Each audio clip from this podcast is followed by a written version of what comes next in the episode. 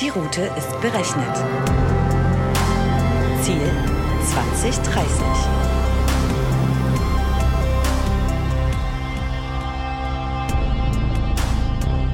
Hi und herzlich willkommen auf der Road to 2030, dem Podcast zur Technologie und Gesellschaft von Dell Technologies. Unser heutiger Gast ist Timon Kerl, Account Executive und jetzt passt auf für Financial Service Industry and Cloud Service Provider at Intel Corporation. Ich bin Roland, ihr kennt mich und ich werde euch heute als Co-Moderator auf der Fahrt begleiten. Ich hoffe, ihr seid bereit. Anschnallen nicht vergessen.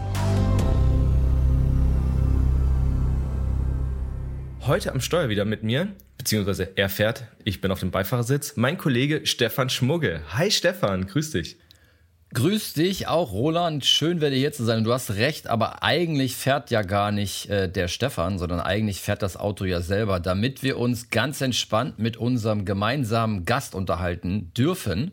Auch ich sage nochmal Hallo an Timon, heutigen Mitfahrer auf der Road to 2030 mit einem spannenden Thema. Und dazu erzähle ich eine kleine Geschichte. Ihr kennt das wahrscheinlich. Ihr seid unterwegs, kommt abends geschafft von einem Geschäftstermin ins Hotel und sagt euch, hm, gucke ich jetzt Fernseh, kommt meistens eh nicht Vernünftiges, gucke ich jetzt irgendeinen Streamingdienst? Nein, ich hätte eigentlich total Lust auf Online-Gaming. Und da würde man jetzt diesen, dieses Quietschegeräusch äh, haben, wo man sagt, nee, geht ja nicht, ich habe ja meine PlayZ oder meine Xbox oder meine Switch nicht dabei. Die Frage ist aber, ob man das in der heutigen Zeit überhaupt noch braucht. Genau darüber sprechen wir nämlich über das Thema Cloud Gaming und wie diese Branche mittlerweile den Markt umwälzt.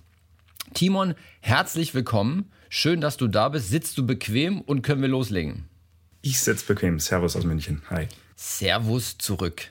Wir würden gern mit dir, ähm, damit nicht nur wir dich ein bisschen besser kennenlernen können, sondern auch unsere Zuhörerinnen und Zuhörer, einmal einen kurzen Speedcheck machen. Der läuft wie folgt. Ich schmeiß zwei Begriffe in den Raum und du wählst spontan den für dich passendsten raus. Sehr gerne. Okay. Bayern oder Schalke? Schalke. Weißbier oder Pilz? Weißbier. Lieber Sportspiele oder Ego-Shooter? Ego-Shooter. Asia-Küche oder deutsche Küche? Puh, in Zeiten des Oktoberfests eigentlich die deutsche Küche, aber ähm, ja, auch sehr gerne die Asia-Küche. Ich kann mich aktuell gerade nicht entscheiden. Okay. Also Leberkäse aus dem Wok. Sehr gut. Wenn du verreist, wenn du verreist, eher mit dem Rucksack oder lieber mit dem Koffer? Mit dem Koffer. Und zum Abschluss Notebook oder PC zum Arbeiten? Notebook. Sehr gut. Damit sind wir auch schon mittendrin. Vielen Dank, Timon, für diesen schönen, knackigen Speedcheck. Ähm, wir fangen nochmal an mit einer kleinen Vorstellung von dir. Und der Roland hat es gerade schon vorgemacht. Ich muss diesen Titel auch nochmal sagen, weil er einfach großartig lang ist und aber auch so ein bisschen aussagt, was du machst, nämlich Account Executive für Financial Service Industries und Cloud Service Provider bei Intel. Äh, da würde ich jetzt als Laie herauslesen, du bist im Vertrieb, da ist irgendwas mit Kunden aus dem Bereich Finance, Insurance und Co. Und du hast auch was mit Cloud Service Providern zu tun. Aber verrate uns doch mal genau, was du da tust und was das mit dem, unserem heutigen Thema Cloud Gaming zu tun hat. Perfekt. Nee, ich sag mal, die, die Herleitung war schon äh, sehr, sehr richtig. Ich bin jetzt sozusagen seit ähm, zwei Jahren bei Intel, habe das Thema Financial Services übernommen, sprich die Betreuung von großen Banken, großen Versicherungen, die ihren Hauptsitz in Deutschland haben, primär Frankfurt äh, und München und habe seit einem Jahr dann auch zwei Gaming-Hoster, die bei uns unter Cloud-Service-Providern fallen, äh, mit hinzugenommen als Sonderprojekt, äh, mal was anderes zu sehen. Nicht nur die großen Corporations, sondern halt einfach mal ein Level tiefer, äh, wo man eher, ich sag mal, doch direkt äh, mit dem Kunden, mit den oberen Etagen des Kunden äh, zu tun hat und deren IT-Strategie mit äh, beeinflussen kann. Ähm, und das ist sehr spannend und deswegen passt auch dieses ganze Thema äh, Cloud Gaming sehr gut, weil die zwei Cloud Service Provider sind Gaming Hoster. Sozusagen, sie äh, vertreiben dedizierte Game-Server für Spiele aus der ganzen Welt. Und deswegen äh, glaube ich, ist das ein ganz guter Fit äh, mit dem heutigen Thema. Das ist echt wirklich ein guter Fit. Ich erinnere mich selber noch daran, ähm, wie wir früher bei solchen äh, Game Service Server Hostern ähm, Server angefragt haben, sei es für Teamspeak, sei es für private Server, damals noch in den alten Battlefields. Gute alte Zeiten. Ähm, manch einer, zum Beispiel ich auch, erinnere mich auch noch an die Gamescom, wie sie früher war. Ähm, Gerade vor der, vor der großen Pandemie. Das war so ein Hype, Computer und Videospiele neu austesten, alles, was neu auf den Markt kommt. Und dieser Markt ist ja schon seit längerem, oder der, der Gaming-Markt ist ja immer wieder in der Umwälzung begriffen. Und jetzt schon seit längerem von Hard Disk, also von einer CD, die wir noch in einen PC reinschieben oder die wir irgendwie in eine Konsole reinschieben, bewegt sich der Trend hin zu Online-Angeboten. Also ein ganz, äh, ganz krasser Distributionswandel eigentlich. Wie hast denn du diese Entwicklung erlebt? Also grundsätzlich würde ich sagen, dass die, die Spieleentwicklung einen relativ äh, ja, konstanten, stetigen Weiterentwicklungslauf genommen hat in den letzten 10, 15, 20 Jahren. Ich glaube, früher war Fokusbereich ganz klar das, ich sag mal, PC und Konsolengaming. Es gab mal immer wieder die portablen ähm, Konsolen, wie beispielsweise, ich sag mal, ein Gameboy, wenn ich jetzt 20 Jahre zurückgucke. Ähm, als ich selbst noch 8, 9, 10 Jahre alt war, war, glaube ich, Gameboy Color somit das gehypteste Gerät, was es auf dem Markt gab. Aber relativ Mit mal, ja. ähm, ich glaube, äh, der Großteil meiner Generation, so die 90er-Generation, dass äh, der Großteil davon einen Gameboy irgendwo im Haus rumfliegen hatte mit äh, zwei, drei Spielen. Und ähm, aber grundsätzlich würde ich sagen, dass dort so ein bisschen die, die Ära des mobilen Gamings angefangen hat, aber relativ langsam verlaufen ist, bis zum Beispiel erst der Nintendo DS rausgekommen ist mit, ich sag mal, verbesserter Grafikleistung etc. Sprich, ich würde sagen, dass die Gaming-Industrie doch sich Zeit lässt, äh, in die Entwicklung von neuen äh, Formaten äh, fortzuschreiten, wenn man sich jetzt so die letzten 20 Jahre anguckt. Es war relativ konstant mit hier und da allen drei, vier, fünf Jahren neuen Produkten und ja, brauchen ja auch eine gewisse Zeit, diese beim, beim Konsumenten zu platzieren, beziehungsweise diese auch anzunehmen als Konsument, weil da kommt etwas Neues auf den Markt. Man ist ja erstens ein bisschen irritiert, man kennt es vom klassischen man kennt eigentlich nur das klassische PC-Gaming oder vielleicht die alte Xbox, die erste PlayStation und plötzlich kommt eine Konsole, mit der ich unterwegs, ähm, beispielsweise eine PSP, ob die jetzt der große Erfolg war, äh, kann ich jetzt nicht beurteilen, aber es war, glaube ich, was, was sehr, sehr Neues mit einer kleinen Diskette, wirklich, äh, ja, hochauflösende Spiele online äh, unterwegs spielen zu können. Und ich glaube, das war so ein bisschen die, die Einleitung einer ja, neuen Ära der doch kontinuierlichen Weiterentwicklung des gesamten Spielemarkts. Und ähm, so würde ich das in den letzten 20, 25 Jahren so ein bisschen beschreiben, dass dem User Zeit gegeben wird, bis er etwas adaptiert. Ähm, genau. Auf jeden Fall. Jetzt sprechen wir ja heute, wie Stefan schon eingeleitet hat, über Cloud Gaming. Und ich bin mir sicher, dass vielleicht nicht jeder unserer heutigen Zuhörer und Zuhörerinnen was damit anfangen kann. Kannst du uns ein bisschen dieses Thema Cloud Gaming, was ist das, einführen? Ähm, wie funktioniert das? Womit haben wir es zu tun? Genau, perfekt. Ich glaube, ich sag mal, Cloud Gaming kann man am einfachsten Beispiel oder mit dem einfachsten, mit der einfachsten Parallele zu ähm, TV oder Videostreaming äh, sehen. Sprich, wir nehmen einen Anbieter wie Netflix oder Amazon Prime. Ähm, ich gehe auf die Plattform, drücke auf, äh, auf die Serie, auf den Film, auf die Doku, die ich sehen möchte. Und äh, bei einer normalen Internetleitung äh, kann ich spätestens nach, glaube ich, nach drei, vier Sekunden das erste Bild sehen und dann äh, ja die Stunde oder zwei Stunden oder auch länger äh, meine Serie genießen. Und das ist so ein bisschen die äh, oder halt auch den ganzen Sonntagnachmittag, je nachdem wie das Wetter draußen ist natürlich. Ähm, und das ist so ein bisschen die Idee von von von Cloud Gaming, dass dem User die Hürde weg äh, oder genommen wird, ähm, großartige Hardware selbst zu besitzen in seinem PC, in seinem Notebook, in seinem Handy ähm, und ihm wird eine Plattform zur Verfügung gestellt, wo analog, ich sag mal, der Serie oder des Films ein Spiel zur Verfügung gestellt wird, auf das er klickt. Und es wird halt nicht auf seinem Endgerät, auf seinem Handy, auf seinem Laptop oder auf seinem PC ähm, gerechnet, sondern in dem Rechenzentrum des jeweiligen Anbieters. Sprich, er sieht eigentlich nur das Videobild, was aus dem Rechenzentrum des Anbieters zu ihm gestreamt wird. Und das Einzige, was vom User an das Rechenzentrum übertragen wird, sind die Eingaben in das Gerät, sprich die, der Mausklick, die, die Leertaste, um zu springen, um, äh, um, um die Kurve zu fahren, wenn man ein Autospiel spielt. Oder halt ganz klassisch und mit dem Rechtsklick äh, sozusagen äh, den Gegner anzuvisieren, um äh, auf ihn schießen zu können. Nur diese Befehle werden dann übermittelt und ähm, ja, vervollständigen dann das Bild, dass man selbst das Spiel spielt allerdings nicht auf seinem eigenen Endgerät, sondern auf dem, ich sag mal, der Infrastruktur, die das Rechenzentrum des äh, äh, ja, Gaming-Hosters sozusagen zur Verfügung stellt. Und das nimmt halt eine große Hürde denjenigen, die zum einen in Spiele reinschnuppern wollen, nicht die nötige Hardware haben, aber auch nicht das Spiel zur Verfügung haben. Ähm, aber auch denen, die vielleicht, ich sag's mal, aus finanziellen oder aus sonstigen Gründen sich nicht ähm, ähm, ein Endgerät leisten wollen, ähm, dass sie einfach die Möglichkeit haben, mit einem ja nicht so hochperformanten Gerät, mit einem alten Laptop äh, hochaktuelle Spiele äh, spielen zu können, da sie wirklich sag mal, die Infrastruktur, die Hardware des Rechenzentrums nutzen und nicht äh, die eigene äh, belastet wird sozusagen.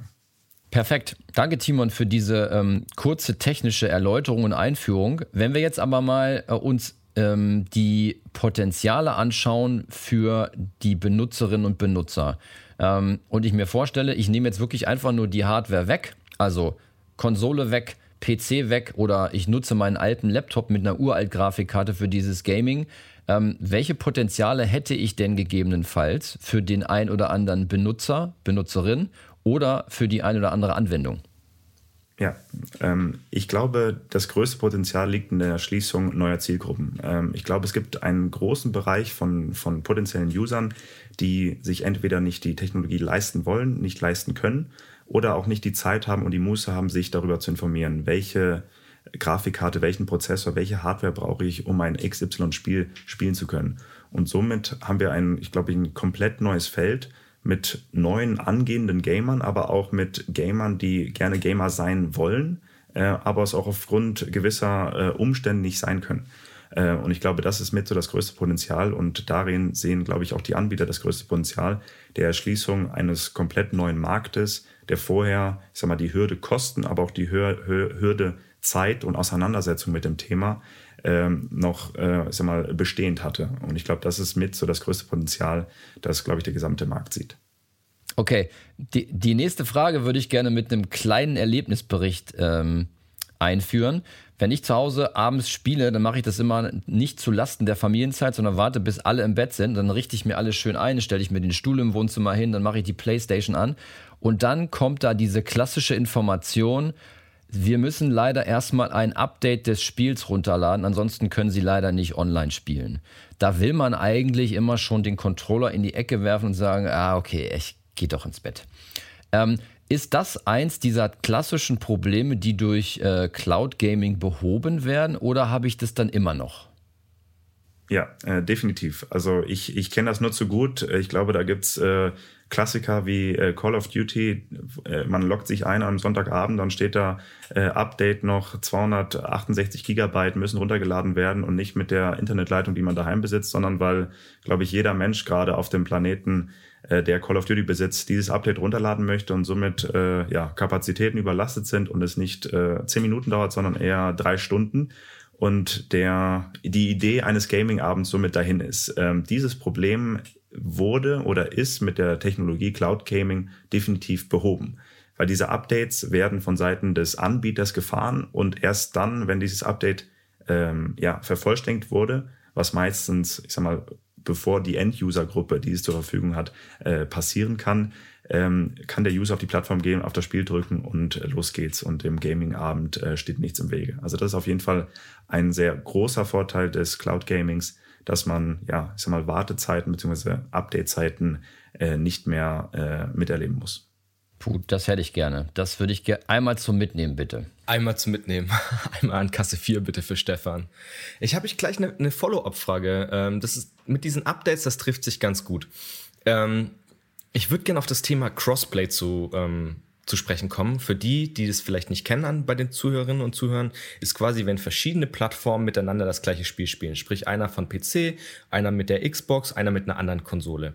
Jetzt bei Cloud Gaming haben wir ja gehört, dass viele Anwender einfach mit allen möglichen quasi Devices eigentlich das gleiche Spiel spielen können, weil wir nur noch die Grafikleistung brauchen.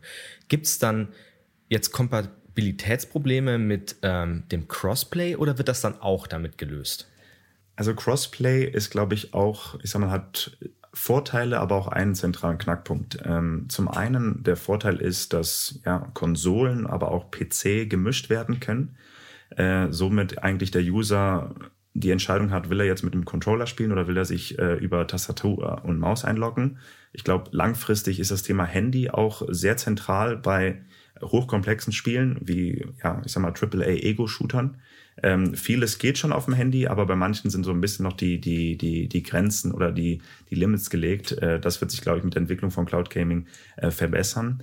Allerdings der Knackpunkt ist das Thema Latenz. Ähm, denn ich, der am PC sitzt und ganz normal über sein ja, runtergeladenes äh, Spiel mich online einwähle, habe einen gewissen Vorteil, den der Cloud Gamer über den Controller am, ähm, am TV-Bildschirm äh, nicht hat. Und zwar die leichte Verzögerung, die er einfach aufgrund, ich sag mal, der physikalischen Umstände, dass ein Signal von A nach B über den halben Kontinent geschickt werden muss, einfach, äh, ja, ich sag mal, akzeptieren muss als Nachteil des Cloud Gamings oder Nachteil des Streamings.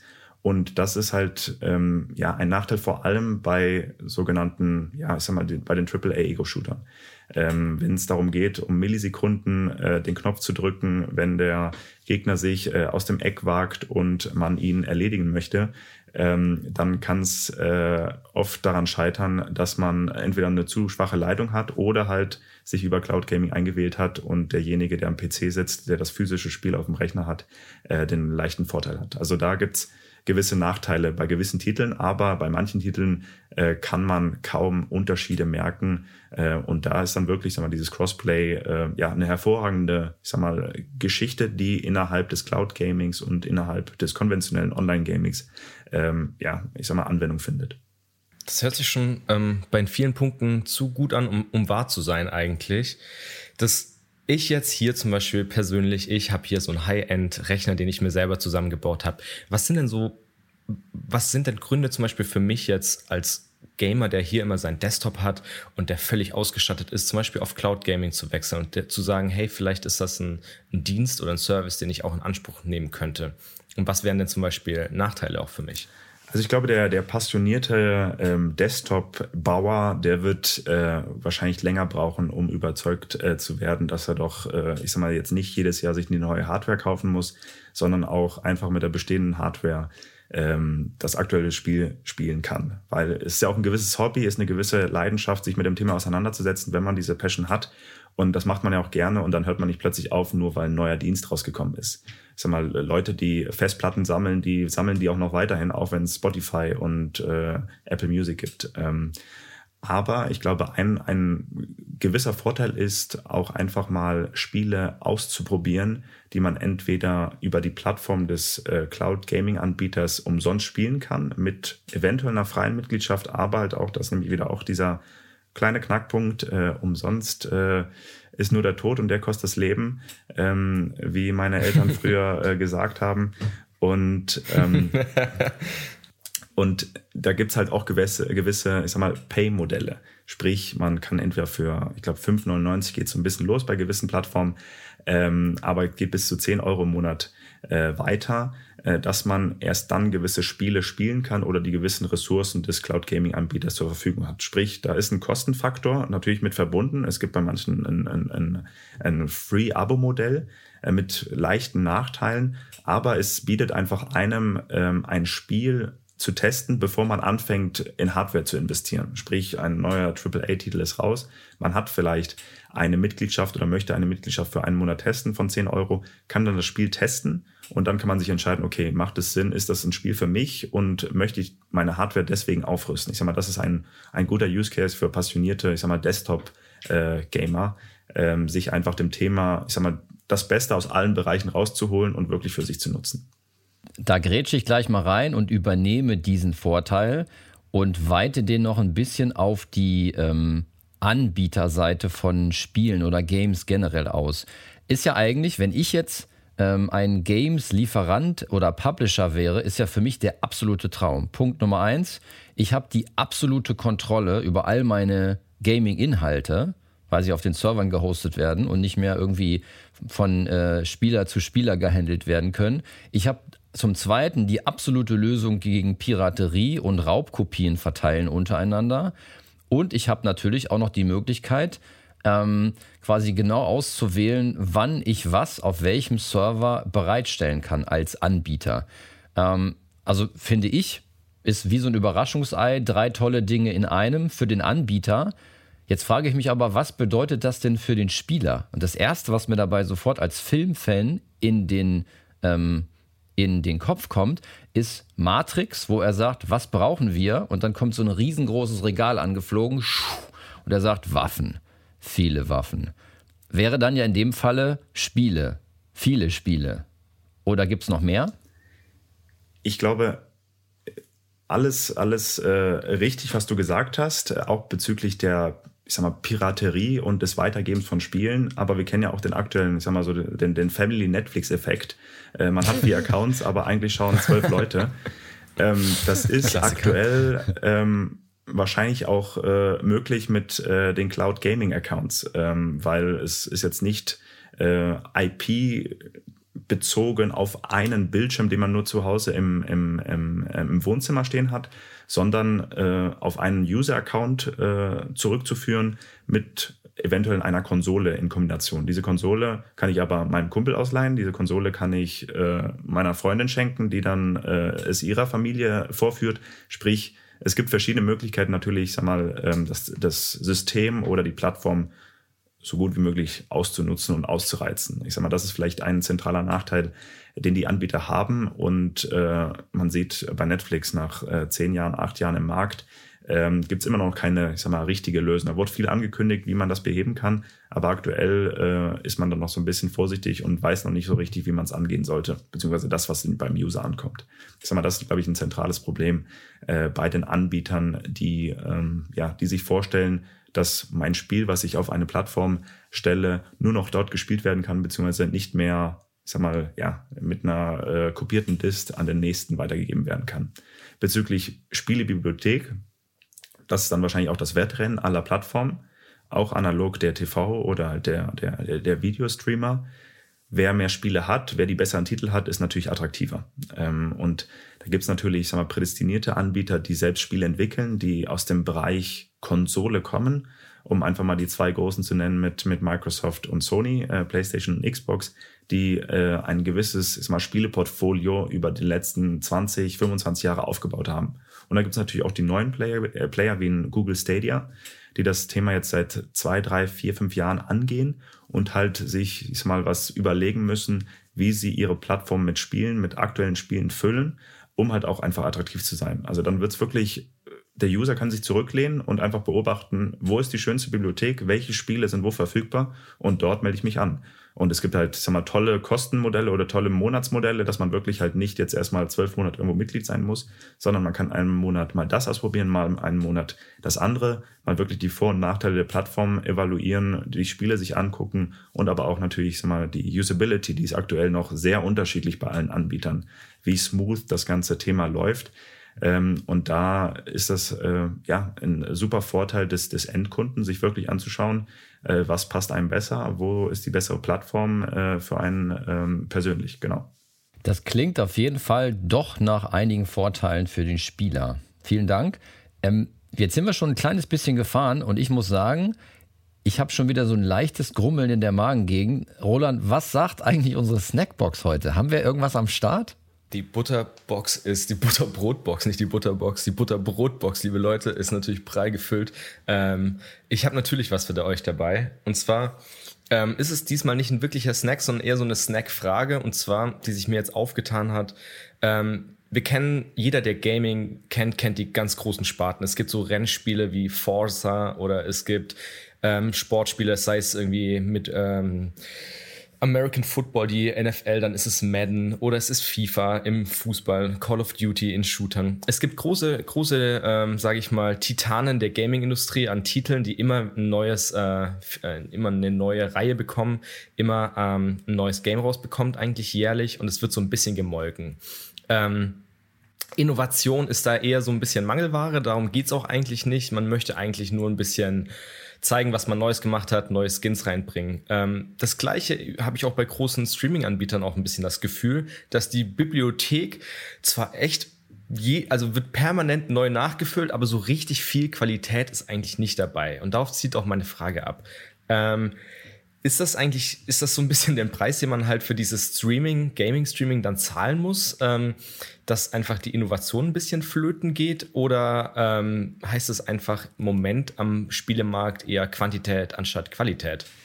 Ich glaube, Quantität ähm, spricht doch die meisten User an, die jetzt nicht fokussiert sind auf einen Titel wie, okay, ich muss unbedingt äh, FIFA 22 besitzen, ich muss das neueste Madden besitzen, ich muss die letzte Generation von Call of Duty spielen.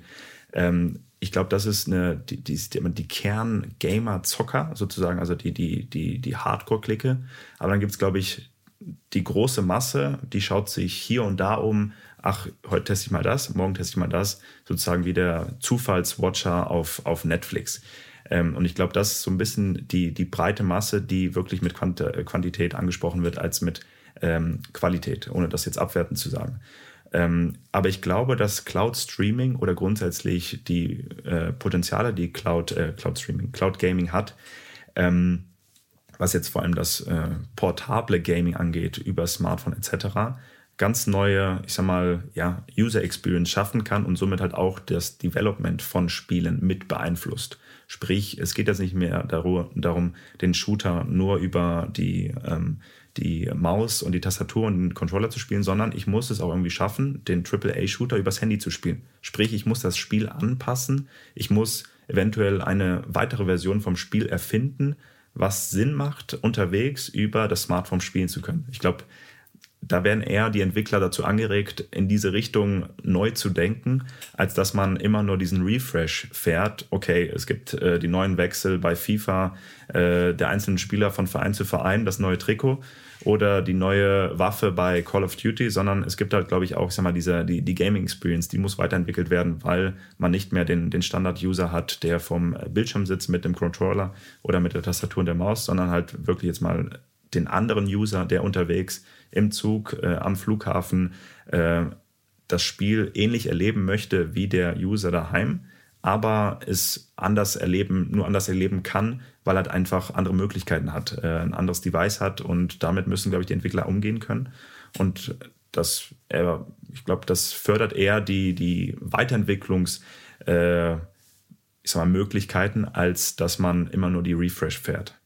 Timon, jetzt haben wir jetzt schon eine ganze Menge darüber gesprochen, wie viel Ähnlichkeiten das quasi das Portfolio oder die Qualität zu anderen ähm, Streaming-Dienstleistern, das Cloud Gaming hat.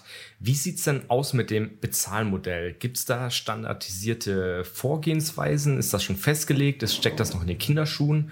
Oder funktioniert das wie bei anderen großen Riesen?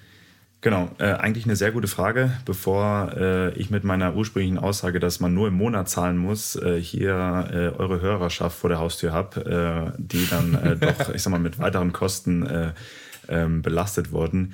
Nee, also man kann sich eigentlich sehr gut äh, oder man kann es sehr gut vergleichen mit Amazon Prime. Ähm, man hat, äh, man bezahlt eine Mitgliedschaft, ob die jetzt 6 Euro oder 8 Euro, 9 Euro kostet, die variiert von Plattform zu Plattform. Aber damit zahlt man in erster Linie die Infrastruktur, die man ja über das Rechenzentrum des jeweiligen Anbieters bezieht. Heißt, dass man nicht die eigene Infrastruktur, sprich die eigene Hardware zu Hause haben muss. Ähm, dann sind auf der Plattform gewisse Titel äh, mit, ich sag mal, beinhaltet diese Mitgliedschaft gewisse Titel. Ähm, allerdings viele Spiele, die man auch, ich sag mal, im normalen äh, Gaming-Bereich äh, sich kaufen muss, muss man dann auch kaufen. Sprich, äh, ein AAA-Titel, der neu rauskommt, der halt 50 Euro über Steam kostet, äh, muss dann auch ganz genau gleich äh, über den Cloud Gaming-Anbieter gekauft werden, da man in erster Linie die Infrastruktur bezahlt. Ein gewisses Spieleportfolio ist mit, ich sag mal, included, aber ich würde sagen, dass die neuesten Titel zum großen Teil äh, sonderlich äh, bezahlt werden mussten, aufgrund dessen, dass der Cloud-Anbieter einfach die Infrastruktur stellt und der Spieleanbieter grundsätzlich darüber ja auch äh, sein Geschäft abwickeln will mit dem Verkaufen seiner Produkte. Also man hat gewisse Spiele äh, inkludiert äh, bei der Mitgliedschaft, aber nicht alle. Ich würde sagen, dass die großen, die großen, äh, die großen Shooter, die großen äh, Sportspiele, die großen Racing-Spiele, dass die noch sonderlich gezahlt werden müssen ähnlich wie bei Prime, man hat ein gewisses Kontingent an Serien und, und Filmen. Allerdings, wenn man dann noch äh, sich das, äh, ich sag mal, den letzten Hollywood-Blockbuster angucken muss, den muss man dann ganz normal über seine Prime-Mitgliedschaft äh, kaufen. Ist also doch ein bisschen vergleichbar mit dem Ansatz äh, Hybrid Cloud im IT-Infrastrukturbereich. Das heißt, die Infrastruktur miete ich mir bei meinem Cloud-Anbieter und meine SAP-Lizenzen muss ich aber trotzdem noch kaufen, genau wie in dem Fall eben die Spiele. Und liebes Auditorium, wie schon von Timon eben bemerkt, bitte nicht verklagen wegen der monatlichen äh, Kostenaussage. Wenn, dann den Roland, der hat nämlich eine Rechtsschutzversicherung. So, jetzt kommen wir aber zu einem Rück Jetzt kommen wir aber zu einem Rückblick auf die letzte Folge von Road to 2030. Da haben wir nämlich äh, mit dem Dr. Christian Rusche über das Thema 5G Ausbau von 5G in Deutschland und Industrie 4.0 gesprochen. Und jetzt ist, glaube ich, eine der brennenden Fragen, ähm, welche Bedeutung hat denn deiner Meinung nach, Timon, das Thema 5G für das Cloud Gaming an sich? Eine sehr zentrale, äh, denn man darf nicht vergessen, äh, ohne Internet funktioniert kein Cloud Gaming. Das ist nicht wie bei dem konventionellen Spiel, was man sich auf seine eigene Festplatte zieht äh, oder runterlädt und dann per Hardware spielt äh, und halt physisch auf seinem eigenen Rechner besitzt, sondern man streamt die jeweilige äh, Spieleplattform. Heißt, äh, wenn es kein Internet gibt, gibt es auch kein Spiel. Ähm, und wenn es kein gutes Internet gibt, gibt es eine sehr schlechte Spieleerfahrung äh, beziehungsweise eine sehr schlechte User Experience im Spiel. Heißt, 5G ist vor allem für das äh, mobile Gaming, ähm, ich sag mal, damit steht und fällt das Thema Cloud Gaming im Bereich in man sich außerhalb des, der eigenen vier Wände und des Wi-Fis befindet. Ähm, heißt unterwegs im Zug, am Flughafen, ähm, in der U-Bahn, wenn man dort wirklich sein Spiel online so erleben möchte äh, wie zu Hause, ist 5G äh, dringend notwendig, weil die aktuelle, ich sag mal, der aktuelle 4G-Ausbau äh, und die jeweilige Internetgeschwindigkeit reicht oftmals nicht aus, um, ich sag mal, die Leistung äh, abzurufen, die notwendig ist, um gewisse ja, Spielerfahrung einfach zu haben. Heißt, ein sehr, sehr essentieller äh, Punkt 5G, vor allem für das mobile Gaming, wenn man nicht äh, im Wi-Fi nicht äh, direkt am Router angeschlossen ist. Das heißt, Cloud Gaming gibt es ab jetzt in Berlin, aber im Schwarzwald muss man noch ein bisschen warten. Im Schwarzwald daheim in den eigenen vier Wänden, wo es dann, glaube ich, auch äh, einen DSL- oder Glasfaseranschluss gibt, da ist es möglich, aber das, das äh, Spielen von unterwegs ähm, ist, glaube ich, noch deutlich eingeschränkt, äh, ja, vor allem in Deutschland äh, mit äh, ja, den Verzögerungen, die man vielleicht im Netzausbau, im Netzausbau sieht. Ähm, und das ist auch, ich sag mal, ein grundsätzlicher, ich sag mal, Appell an alle, die äh, online spielen möchten. Online spielen geht halt nur mit einer Internetverbindung. Heißt, es gibt immer noch Vorzüge des sogenannten, ich sag mal, On-Prem auf der eigenen Hardware zocken, äh, da man einfach auch äh, unabhängig von äh, einer Internetgeschwindigkeit oder eines Internetausfalls weiter seine Kampagne äh, offline spielen kann, aber äh, nicht mehr online mit anderen Usern, beziehungsweise auch nicht online über eine Cloud Gaming Plattform. Timon, gibt es einen Richtwert, ab welcher Bandbreite man Cloud Gaming dann genießen kann? Das ist je nach Anbieter so ein bisschen unterschiedlich. Man ist auf der sicheren Seite ab 10, 15 Mbit äh, pro Sekunde. Also das ist so ein bisschen so zwischen 5 und 10, 15 schwanken die Anbieter mit den eigenen Angaben. Also das ist das Mindeste, was man haben muss. Das ist zum großen Teil, ich sag mal, in Deutschland verfügbar, auch mobil, aber halt ja vor allem in den Ballungsgebieten und nicht irgendwo auf dem Land, auf einer Landstraße erfahren wir äh, selbst beim Zugfahren, äh, dass dann kommt der Tunnel und dann ist erstmal das Gespräch, die Internetleitung der Stream weg. Ähm, da ist das halt aktuell einfach äh, noch leider keine Option. Jetzt Stefan, ich muss noch eine Follow-up-Frage stellen. Eine muss ich noch stellen.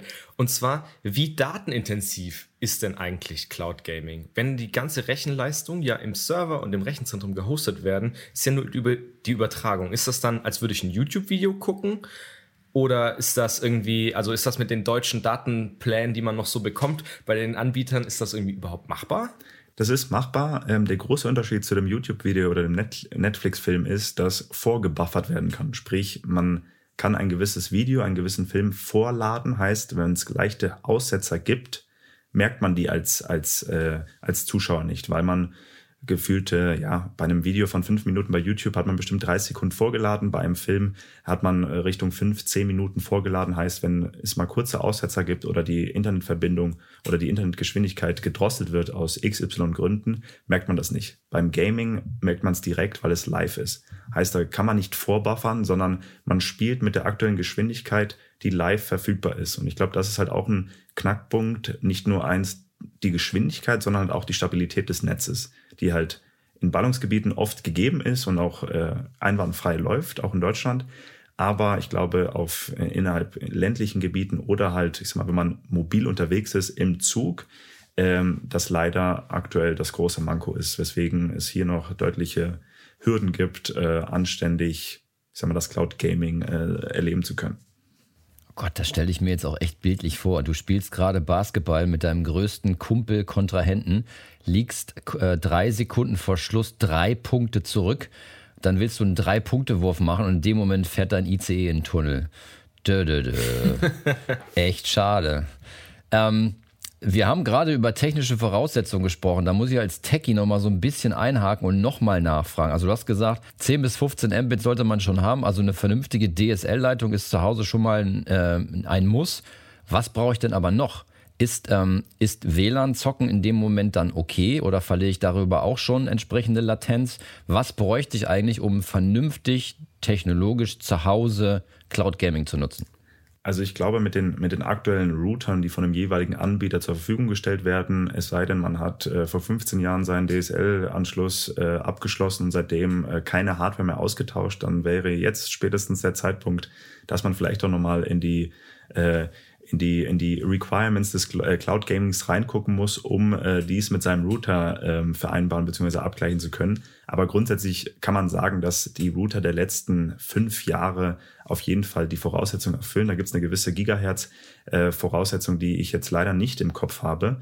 Aber diese Voraussetzung auf jeden Fall äh, wird, wird von den Anbietern angegeben und die wird auch von den meisten äh, aktuellen Routern auf jeden Fall erfüllt. Also wir schauen ja schon Richtung äh, Wi-Fi 6.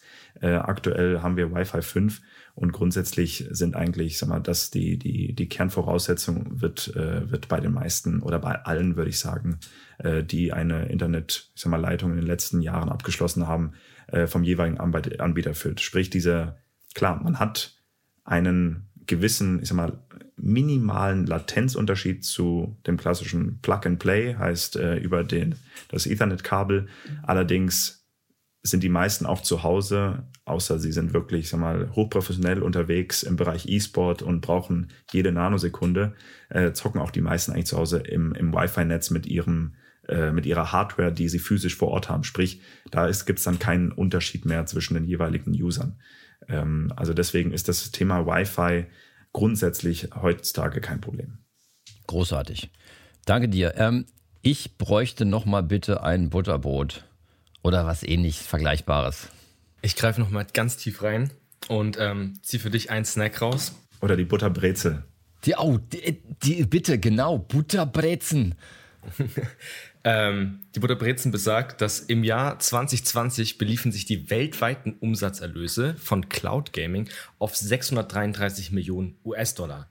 Für das Jahr 2023 wird dann ein Anstieg auf rund 5,1 Milliarden US-Dollar prognostiziert. So zu lesen auf der Website Statista. Das ist ein enormer Wachstum. Also fast schon exponentiell in einem gigantischen Maß. Ähm, was denkst du, welche Partnerindustrien, ähm, welche Synergien werden sich in dessen Zuge dieser Entwicklung ähm, dann hervortun? Also ich glaube vor allem das Thema oder die Industrien Telekommunikation und ich sag mal Gaming und Software beziehungsweise Hardwarehersteller. Ich glaube, das ist ein ein Konsortium, wo sehr sehr viele Synergien bestehen. Ich glaube, das ist diese Industrien müssen Hand in Hand gehen, was grundsätzlich die Infrastruktur angeht, was das Spiel im, ich sag mal, in der Entwicklung angeht von einem Softwarebereich, aber auch welche Hardware-Voraussetzungen der User, Schrägstrich, das Rechenzentrum des Cloud Gaming Anbieters besitzen muss. Heißt, da sind viele, äh, viele Anbieter, viele Unternehmen äh, müssen da, ich sag mal, die gleiche Strategie, die gleiche Route gehen was aber die äh, prognostizierten Zahlen ja von Statista auch ist immer eine gewisse Motivation hervorrufen. Das ist ein sehr, sehr großer Markt, der erschlossen werden kann. Und deswegen glaube ich da jetzt nicht, dass da einer sich dagegen stellt und sagt, nee, wir machen jetzt nicht mit, weil das kein Kerngebiet ist, äh, das wir langfristig verfolgen müssen, sondern da sind gro alle großen Anbieter, die im Bereich äh, IT-Hardware, IT-Software, Gaming, Entwicklung, aber vor allem Telekommunikation da Hand in Hand äh, gemeinsam äh, diese Reise beschreiten, um halt diesen Markt von äh, 5,3 Milliarden auch erschließen zu können. Weil ähm, ohne das Zusammenspiel aller Komponenten äh, wird es dann doch schwierig, diese Umsatzerlöse zu erzielen, wenn es nicht funktioniert. Vor dem Podcast haben sich äh, Stefan und ich ein bisschen darüber unterhalten, über wie verrufen früher das Gaming ja war. Man, man hat über Zocken, Daddeln, ähm, es waren alles Nerds, die gezockt haben. Und diese, dieser Wachstum, das ist ja immer noch so ein Ding, dass diese Gaming-Branche, ich würde mal sagen, von gerade älterem Publikum noch ein bisschen belächelt wird. Ist das jetzt mit, diesen, mit dieser Prognose auch ein bisschen, ist das jetzt ad acta gelegt oder wird Gaming weiter immer quasi immer so ein bisschen stiefmütterlich behandelt werden, im Gegensatz zu der Entwicklung von Fernsehen zu Streaming, wie Gameboy jetzt zu Cloud Gaming.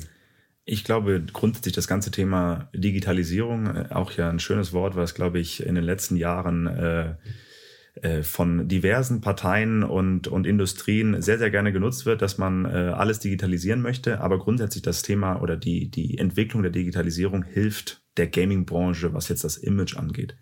Weil wenn wir uns mal anschauen, wie wir heutzutage leben, äh, wie wir arbeiten, äh, ich sag mal, die letzten anderthalb Jahre zeigen es ja sehr gut, sind ja sehr, ich sag mal, technologisch, Hardware, Streaming, äh, Internet beeinflusst. Ähm, und sozusagen, so gehen wir auch durch das heutige Leben. Wenn man sich mal einen, äh, einen äh, Kreuzungsübergang anguckt äh, und äh, Passanten von A nach B gehen, äh, würde ich sagen, dass 50 Prozent nach unten gucken und schauen, wer hat gerade einem geschrieben, ich drücke aufs nächste Lied oder ich spiele aktuell, während ich über die Straße gehe.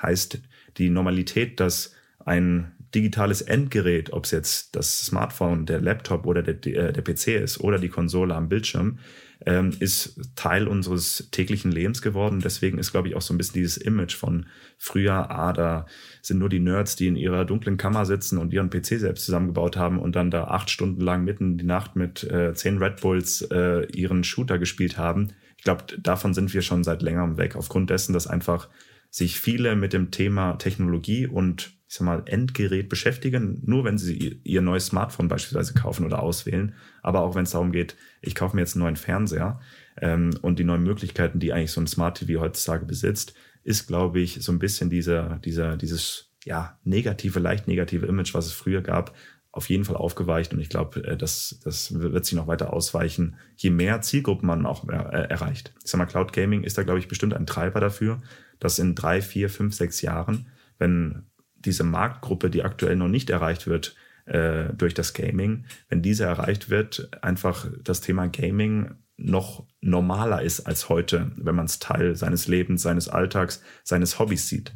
Ähm, ich glaube, wenn man früher gesagt hat, ich bleibe jetzt das Wochenende daheim äh, und gehe nicht raus, gehe nicht weg meinen Freunden, äh, spiele jetzt nicht im Wald als kleines Kind, sondern äh, zock äh, zehn Stunden lang XY, war man, ich sag mal, wurde man in eine gewisse Schublade gesteckt. Aber heutzutage ist das, wenn man sagt, okay, nee, ich habe heute Abend äh, drei Stunden geblockt, um mit meinen Freunden online ein Spiel zu spielen, ist das halt einfach ein neues Gesellschaftsspiel, was es halt früher nicht gab und sich einfach die Gesellschaft auch so weiterentwickelt hat, dass sie das akzeptiert und einfach auch als Teil ähm, ja, eines Hobbys ansieht und glaube ich deswegen dieses ganze Thema aufweicht, was das negative Image angeht und äh, ist auf jeden Fall ein Vorteil sein wird, langfristig äh, gepusht durchs Cloud Gaming bestimmt äh, für den jeweiligen Gamer, der sich, ich sag mal, noch angegriffen fühlt und in gewisse Schubladen gesteckt fühlt. ja, wir werden ja auch immer älter. Genau, ich sag mal, das ist der nächste Punkt. Ähm, die Generation, die vor 20, 30 Jahren äh, gespielt hat oder gezockt hat, die ist halt jetzt auch, äh, geht in die Altersgruppe, wo vor 20 Jahren diese Altersgruppe gesagt hat, nee, äh, Gaming, äh, was ist das und was soll das? Und man sitzt nur äh, vom, vom Bildschirm und kriegt viereckige Augen. Das waren so, glaube ich, die Klassensprüche. Aber die Generation, die geht ja einfach mit, mit dem Trend und wird ja auch älter und nimmt das, nimmt das Spielen, nimmt das Gaming mit in die nächste Generation. Deswegen ist es, glaube ich, einfach ein Prozess, den es äh, glaube ich, in den nächsten zehn Jahren das Thema wird, oder in den nächsten maximal 20 Jahren wird keiner mehr sagen, ui, der Gaming, äh, was ist das und äh, warum macht man das? Apropos negatives Image. Ähm, einer der Hauptgründe, warum IT-Kunden im Moment vielleicht noch zögern, entweder Public Cloud Services oder Hybrid Cloud Services zu nutzen, ist ja das Thema Security-Datenschutz. Wie ist denn das beim Thema Cloud Gaming zu sehen? Und speziell vielleicht auch im Hinblick auf die Tatsache, dass so der ein oder andere äh, Cloud Gaming Riese natürlich nicht unbedingt in Deutschland sitzt, sondern äh, mit deutschem Recht vielleicht auch nur semi-gut bewandert ist. Äh, wie siehst du das Thema, Timon? ich glaube, es gibt zwei Gesichtspunkte. Auf, ein, auf der einen Seite gibt es den Gesichtspunkt, dass, die, dass grundsätzlich die Anbieter eine sehr große Datensicherheit bieten. Sprich, wenn man jetzt dort sag mal, seine, seine, seine äh, persönlichen Daten speichert, seine Kreditkartennummer, sein Spielerprofil, was spielt man, sind diese Daten erstmal objektiv gut gesichert, besser gesichert als eigentlich auf dem eigenen Rechner? Würde ich mal behaupten, bei der Großteil der Nutzer, die ihre Festplatte zwar in ihrem PC haben, aber grundsätzlich, äh, ich sag mal, den, den weltweiten äh, Hackern und, und denen, die es darauf anlegen, äh, Daten oder, oder Nutzerdaten zu ziehen, äh, eher ausgeliefert sind als jetzt ein Cloud Service Provider, der Gaming, äh, eine Gaming-Plattform betreibt. Aber auf der anderen Seite hinweg sind natürlich wieder die Daten nicht bei einem selbst, sprich bei einem anderen Anbieter, der diese Daten für sich nutzen kann, somit, ich sag mal, ein Produkt für einen zuschneidet, was objektiv in erster Linie, ich sag mal, positiv sein kann, weil mir werden Spiele vorgeschlagen, die für mich Sinn machen oder die in die, in das Genre fallen, äh, das ich gerne spiele. Aber es werden mir natürlich auch, ich sag mal, werbliche Ads, Marketing, Informationen geliefert, die mich beeinflussen sollen, irgendwas zu kaufen. Heißt, das ist, glaube ich, so ein, so ein Für und Wider, was man aktuell auch, ich sag mal, mit, in Diskussionen mit den ganzen großen Social Media Plattformen hat, inwieweit die Daten wo gespeichert werden und äh, ich sag mal, was der jeweilige Anbieter mit den Daten macht. Ich würde sagen, was Datensicherheit angeht, wo sie liegen oder wer darauf Zugriff hat, ist der Cloud Service Provider wahrscheinlich der beim Großteil der Nutzer der sichere Platz als das eigene Device.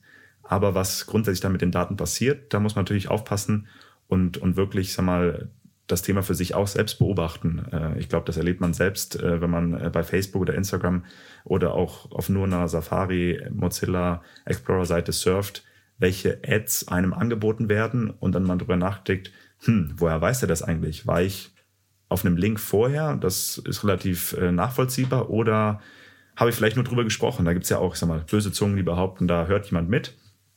Ähm, aber ich glaube, da sensibilisiert sich aktuell eh unsere Gesellschaft so ein bisschen für aufzupassen, was man online speichert, wie diese Nut Daten dann genutzt werden und was einem angeboten wird, dass man so ein bisschen sag, reflektiert und sagt, hey, das ist jetzt nur eine Ad, die hat zwar Informationen von mir, aber ich drücke jetzt nicht direkt drauf und versuche das Produkt zu, Produkt zu kaufen. Und ähnlich muss man das dann übertragen auf die Cloud, äh, Cloud Gaming Provider, weil es wird irgendwann dieses, ich sag mal, es wird ein User-Profil von einem geben, dem man etwas anbieten kann, wo eine gewisse Wahrscheinlichkeit besteht, dass der dann XY kauft.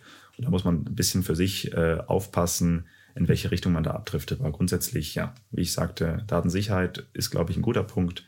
Aber wie die Daten dann ich sag mal, genutzt werden von dem jeweiligen Anbieter, da muss man äh, ja, einfach äh, die Augen aufbehalten und so ein bisschen den gesunden Menschenverstand nutzen. Ja, du hast ja schon vorhin ähm, gesagt, quasi immer das. Wir hatten ja schon mal das Thema angesprochen, äh, wenn du nicht für das Produkt zahlst, dann bist du selbst das Produkt. Ähm, in dem Hinblick auf Altersgrenzen, wir haben vorhin schon angesprochen, zum Beispiel, ähm, wenn man auf manche Seiten geht, dann kann man einfach sagen, hey, ich bin der Roland und ich bin 1932 geboren und die Seite akzeptiert das und sagt, hey, willkommen, schau dir Inhalte an, die ab 18, die für Vorjährige, ab 16, ab 12 sind. Jetzt gibt es natürlich auch viele Kids, die ähm, online sind, die Cloud Gaming dann vielleicht nutzen wollen und vielleicht gerade, weil Mama noch nicht den teuren Gaming-PC äh, bezahlt, vielleicht auf ihrem Handy dann spielen, ähm, ist es natürlich ein sensibles Thema, wenn dann Kinder so zu diesem Produkt werden.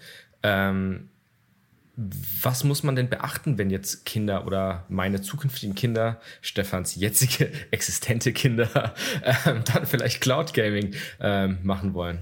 Ja, nee, das ist ein hoch, glaube ich, hochsensibles und sehr, sehr wichtiges Thema. Ähm, das, ich sag mal, Cloud Gaming ist jetzt eine neue Plattform, die gewisse Risiken äh, einfach äh, darstellt, aber grundsätzlich kann man ja jetzt schon sehen bei allein bei Facebook, bei Instagram, bei wenn man, wenn man einen Netflix-Account nutzt, man muss äh, damit rechnen, dass der User, sprich sein Kind, ähm, die Möglichkeit hat, auf Inhalte zuzugreifen, wo man sich als Elternteil wünscht, dass er nicht darauf zugreift.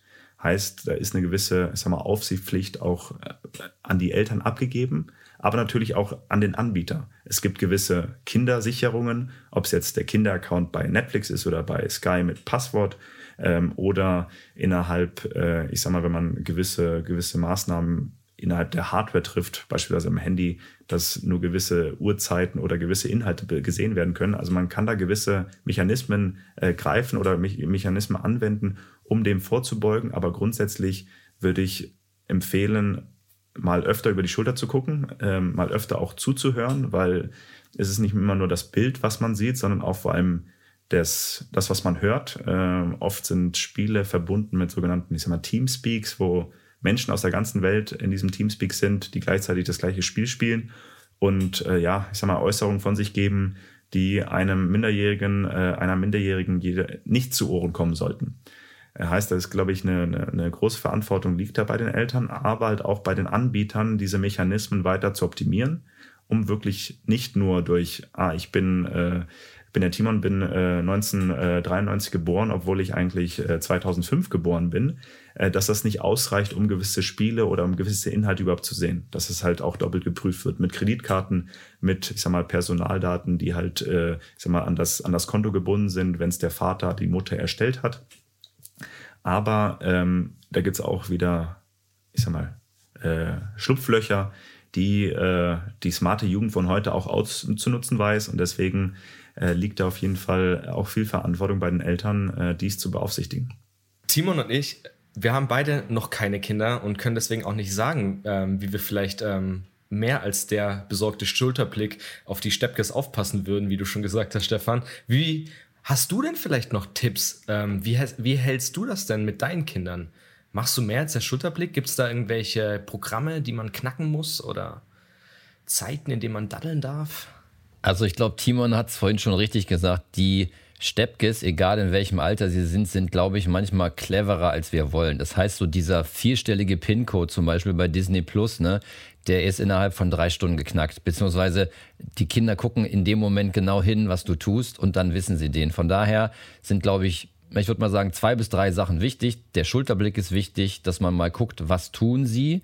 Ähm, die Tatsache, dass Kinder vielleicht auch nicht unbedingt in einem eigenen abgeschlossenen Raum zocken sollten, sondern vielleicht, vielleicht im Wohnzimmer, wo Mama und Papa mal aus der Küche, aus dem Arbeitszimmer, aus dem Flur gucken können, ähm, ballern die sich da gerade gegenseitig die Köpfe weg oder ähm, werden, da, werden da Wattebäuschen oder Blumen geworfen? Ja? Und der dritte Punkt ist, glaube ich, ähm, wissen wir alle, Verbote machen mehr oder weniger süchtig. Das heißt, wenn ich meinen Kindern sage, du darfst nichts zocken, dann werden sie irgendwann die Zeit in der Pause oder bei ihren Freunden zu Hause die Zeit nutzen, um das Verbotene zu tun. Also von daher glaube ich, ist es wichtig, dass man ihnen wirklich Räume gibt und Zeiten gibt, in denen sie wirklich daddeln, zocken dürfen aber dann natürlich nur die Spiele, die für ihr Alter angemessen sind. Jetzt sind wir schon mal ein paar Kilometer auf der Straße gefahren. Ähm, vielleicht gibt es noch mal eine kleine Butterbrezen oder vielleicht auch ein Smoothie, je nachdem, wer von euch was präferiert. Und zwar ähm, ein Fun Fact eigentlich, mehr oder weniger. Chirurgen, die mit einer Videospielkonsole aufgewachsen sind, machen im Durchschnitt 37% weniger Fehler als Chirurgen, die keine Videospiele in ihrer Kindheit gespielt haben. Also ist es so ein bisschen auch der Ersatz falsch, ja, das bringt dir ja gar nichts im Leben, das Zocken, sondern vielleicht ist diese Augen-Hand-Motorik-Koordination äh, vielleicht ja durchaus positiv. Ähm, welche Potenziale gibt es denn zum Beispiel noch bei Cloud Gaming und Schulunterricht? Würde dir da was einfallen, Timon? Also zum Thema, ähm, es bringt nichts. Ähm, ich glaube, du hast, glaube ich, eine, einen schönen roten Teppich ausgelegt für jeden Jugendlichen, der nach äh, Argumentationspunkten gesucht hat, wie er seine Eltern davon überzeugen kann. Äh, das finde ich schon mal sehr stark. Ähm, da sind wir wieder beim Verklagen. Ich habe vorhin schon gesagt, Roland ist der Richtige zum Verklagen. Zack. Ich glaube, ein, ein gutes Beispiel ist auch aus dem Bereich E-Sport, wirklich aus dem professionellen Gaming, äh, wenn man sich anschaut, äh, bis wann die äh, wirklich die, die Elite des Gamings spielen kann, spielen darf, da sieht man schon, wie viel es eigentlich abverlangt. Heißt, ähm, die meisten steigen aus zwischen 25 und 30, weil sie einfach nicht mehr die Augen-Finger-Koordination haben, die ein 18-Jähriger, ein 16-Jähriger, ein 20-Jähriger besitzt. Heißt, da wird schon mal klar, wie anspruchsvoll wirklich das High-Performance-Gaming äh, im Bereich jetzt Shooter oder Strategiespiel, sagen wir, die klassischen Spiele sind äh, Counter-Strike, League of Legends, ähm, was es da ich sag mal, für Voraussetzungen gibt, um wirklich gut zu sein. Äh, und das erfordert viel vom eigenen Körper, aber auch viel, ich sag mal, von, von den physischen Eigenschaften, die man besitzt, mit dem Sehen und mit dem gleichzeitigen äh, koordinierten äh, ja, Handbewegen. Äh, Im Bereich, ich sag mal, Potenzial hatten wir ja eben schon angesprochen, dass äh, man eine ganz neue sag mal, Zielgruppe erreicht, die dem Thema Gaming nahegebracht wird. Heißt, äh, es gibt auch sag mal, unentdeckte Talente, die man entdecken kann, ähm, die aktuell im Gaming nicht viel zu tun hatten, aber für sich eine neue Passion finden, einen neuen, ein neues Berufsfeld. Ich sag mal, das Thema E-Sport wird in den Universitäten immer mehr angegangen, dass halt auch ich sag mal, im Bereich äh, Studiums oder, oder einziger Fachverknüpfung mit äh, berücksichtigt wird, äh, in vor allem ökonomischen Bereichen, aber auch in sportlichen Bereichen. Und ich glaube, das ist auch langfristig was für die Schule, womit sich grundsätzlich sag mal, das Schulbildungssystem auseinandersetzen muss, weil man eigentlich eine ganz neue, sag mal, einen, einen neuen Job erfunden hat über die vergangenen Jahre, der für viele sehr hoch attraktiv sein kann, sehr lukrativ sein kann und halt einfach auch äh, ja, äh, Menschen, Kinder, die sich jetzt nicht äh, hinsetzen möchten und oder die halt einfach nicht dafür gemacht sind, äh, 300 äh, Seiten auswendig zu lernen, um dann eine bestimmte Klausur zu bestehen oder jetzt handwerklich äh, nicht die Masterminds sind, äh, den, den, die neueste Generation eines Tisches herzustellen, sondern halt äh, dafür gemacht sind, äh, mit schnellen Klicks und gezielter Koordination der Augen ähm, gewisse Spiele gut meistern zu können. Heißt, dem muss man eigentlich offen gegenüber äh, sein, äh, auch wenn man es vielleicht als Elternteil anfangs nicht allzu positiv finden, wenn man, wenn der Sohn oder die Tochter jetzt sagt, hey, ich fange jetzt im E-Sport an und ich zocke jetzt acht Stunden am Tag. Aber man sollte dem Thema, glaube ich, äh, grundsätzlich jedem eine Chance lassen, um wirklich zu erfahren, okay, ist das was, was langfristig Sinn machen könnte oder was auch, ich sag mal, zielfördernd ist ähm, im Blick, im Hinblick, äh, kann ich damit mein Geld verdienen oder bin ich äh, nach 25 oder meinem 25. Äh, Lebensjahr beim Gaming gescheitert und muss jetzt bei Null anfangen oder wenn ich 30 bin, bei Null anfangen. Ich glaube, das ist ein bisschen die, die, die, der schmale Grat, äh, wo man frühzeitig, ähnlich wie in jeder Sportart, glaube ich, äh, feststellen muss, okay, ist das das, wo habe ich hier ein Potenzial oder habe ich hier kein Potenzial? Ähm, und das sollte äh, frühzeitig erkannt werden und das geht am besten über die Schule ähm, und über Förderkurse, um wirklich feststellen zu können, ist mein Kind äh, der nächste E-Sport-Champion und äh, gewinnt mit seinem Team 10 Millionen Euro äh, bei den League of Legends Games. Das mit Sicherheit. Also ich glaube, dem offen gegenüber zu sehen, ähm, ist auf jeden Fall eine, eine faire Sichtweise. Eine Frage, die sich mir jetzt im Laufe des Podcasts aufgedrängt hat, ist, wird es vielleicht so eine, so eine Spaltung geben zwischen denen, die mit dem Mainstream Cloud Gaming in den nächsten zehn Jahren vielleicht, ähm, ich mache gerade Gänsefüßchen für die Zuhörer, vielleicht in der Zukunft dann ähm, nur noch Cloud Gaming nutzen, ähm, so wie bei Spotify. Die Leute hören entweder Spotify und es gibt eine kleine Minderheit an Nerds, die immer noch ihre Schallplatten ähm, auflegen und ähm, sag ich mal, den Oldschool Way of Life da frönen. Ähm, Wird es das vielleicht auch beim Gaming geben? Also Leute, die Cloud Gaming nutzen und dann die, die ihre 2500, 3000 Euro, Euro, 2500, 3000 Euro Desktop-PCs haben und darauf dann Civilization zu zocken? Ähm, ich würde sagen, dass sich, ähm, ja, dass sich der schlaue User aus beiden Welten das äh, für ihn am äh, vorteilhaftesten rausziehen wird. Heißt, äh, die äh, Zielgruppe, die aktuell durch das Cloud Gaming dem Thema Gaming äh, näher kommt, wird sich vielleicht irgendwann in den nächsten Jahren sich überlegen, hey, ich möchte gerne mal meinen eigenen Desktop-PC zusammenstellen, weil man eine gewisse Passion dafür entwickelt hat, ich sag mal, Spiele zu spielen, aber sich auch mit der Technologie, die dahinter liegt, äh, vielleicht, äh, ich sag mal, mit der Auseinandersetzung da eine gewisse, äh, ich sag mal, Vorliebe gefunden hat. Ähm, aber es wird auch, ich sag mal, diejenigen, die sich äh, ja, in den letzten Jahrzehnten und jetzt auch weiterhin ihren eigenen Desktop-PC allein zusammenstellen, werden sich vielleicht hier und da am Thema Cloud Gaming bedienen, um einfach auch für sich, ich sag mal, Vorteile zu nutzen, wie beispielsweise, brauche ich überhaupt die neue Grafikkarte für das Spiel oder kann ich es jetzt auch einfach mal über Cloud Gaming spielen, weil ähm, ich sag mal, die Voraussetzungen, Latenz etc. sind dort gegeben und haben da keinen großen Einfluss. Sprich, ich kann da ganz normal spielen, Spiel XY, wie ich es auf meinem PC machen könnte. Und ist es dann vielleicht was, was ich vielleicht auf meinem PC übertragen wird. Also ich glaube, es wird eine Kombination aus beidem geben oder beziehungsweise der User wird sich überlegen, okay, welche Vorteile kann ich mir aus der klassischen ich baue meinen äh, PC selbst zusammen Schiene äh, ziehen kann oder halt aus der klassischen oder aus der neuen äh, Cloud Gaming Schiene. Ich glaube, das ist einfach eine Kombination, die jeder für sich fahren kann und sollte.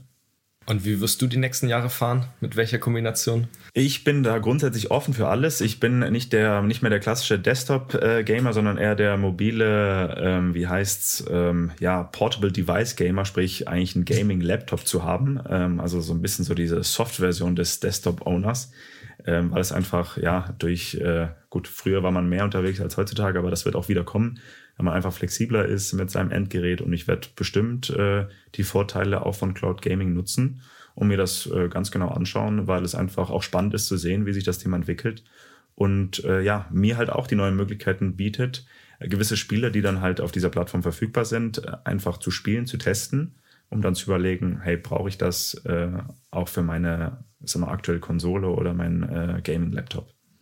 Timon, ich habe noch eine letzte Frage an dich, äh, bevor nämlich unser Podcast-Mobil an der nächsten Ecke anhält und wir über den Schleudersitzknopf gleich alle äh, rausschmeißen hier aus dem Laden.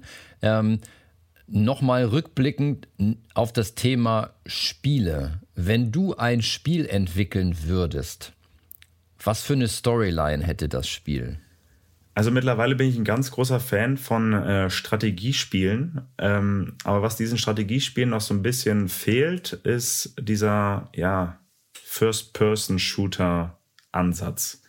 Und ich glaube, ich würde so ein bisschen versuchen, beides zu kombinieren. Also ein bisschen den strategischen Teil weiter, ich sag mal, dass dieser den Rahmen gibt des Spiels, aber man hin und wieder auch wirklich, ich sag mal, diesen, diesen, äh, ja, diese POV sozusagen äh, View mit äh, hineinbringt, um wirklich so mal Teil dieser Strategie zu werden. Es gibt schon einige Spiele, die das umsetzen, aber da gibt es, glaube ich, noch viel Luft, wie man das, äh, ich sag mal, noch weitern kann und ich sag mal, da kreativ sein könnte. Und das wären so ein bisschen so die zwei Steckrahmen, die ich äh, meinem äh, potenziellen Spiel geben würde.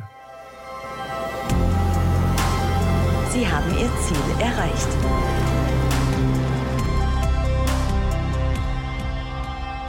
Großartig, Timon, danke. Ich, ich bin mir sicher, ich würde dieses Spiel kaufen. Ich äh, finde auch, dass äh, Strategiespiele gepaart mit ab und zu mal ein bisschen, mein Sohn würde jetzt sagen, Headshot, Headshot, ähm, Spaß machen kann und äh, es davon auch noch nicht so viele gibt. Könnte ein Ions Genre sein. Von daher danke dir und ähm, ich sage noch mal, Vielen, vielen lieben Dank an dich für deine Expertise und deine Antworten in den letzten 50 Minuten ähm, das Thema Cloud Gaming uns ein bisschen näher gebracht zu haben. Ich sage nochmal vielen Dank aus unserem Hause und freue mich auf ein Wiedersehen. Ja, danke auch von mir. Hat sehr viel Spaß gemacht. Äh, spannende Fragen und ich glaube, äh, tolles Thema, äh, über was man sich bestimmt in naher Zukunft erneut unterhalten kann, um mal einen neuen Blick, äh, Blickwinkel drauf zu haben.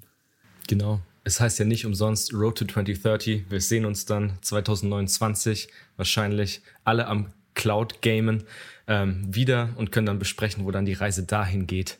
Nur noch Holo-Gaming mit Chips im Kopf. Genau, und mit meinem eigenen Spiel und äh, ich ja, Multimedia. Spiel.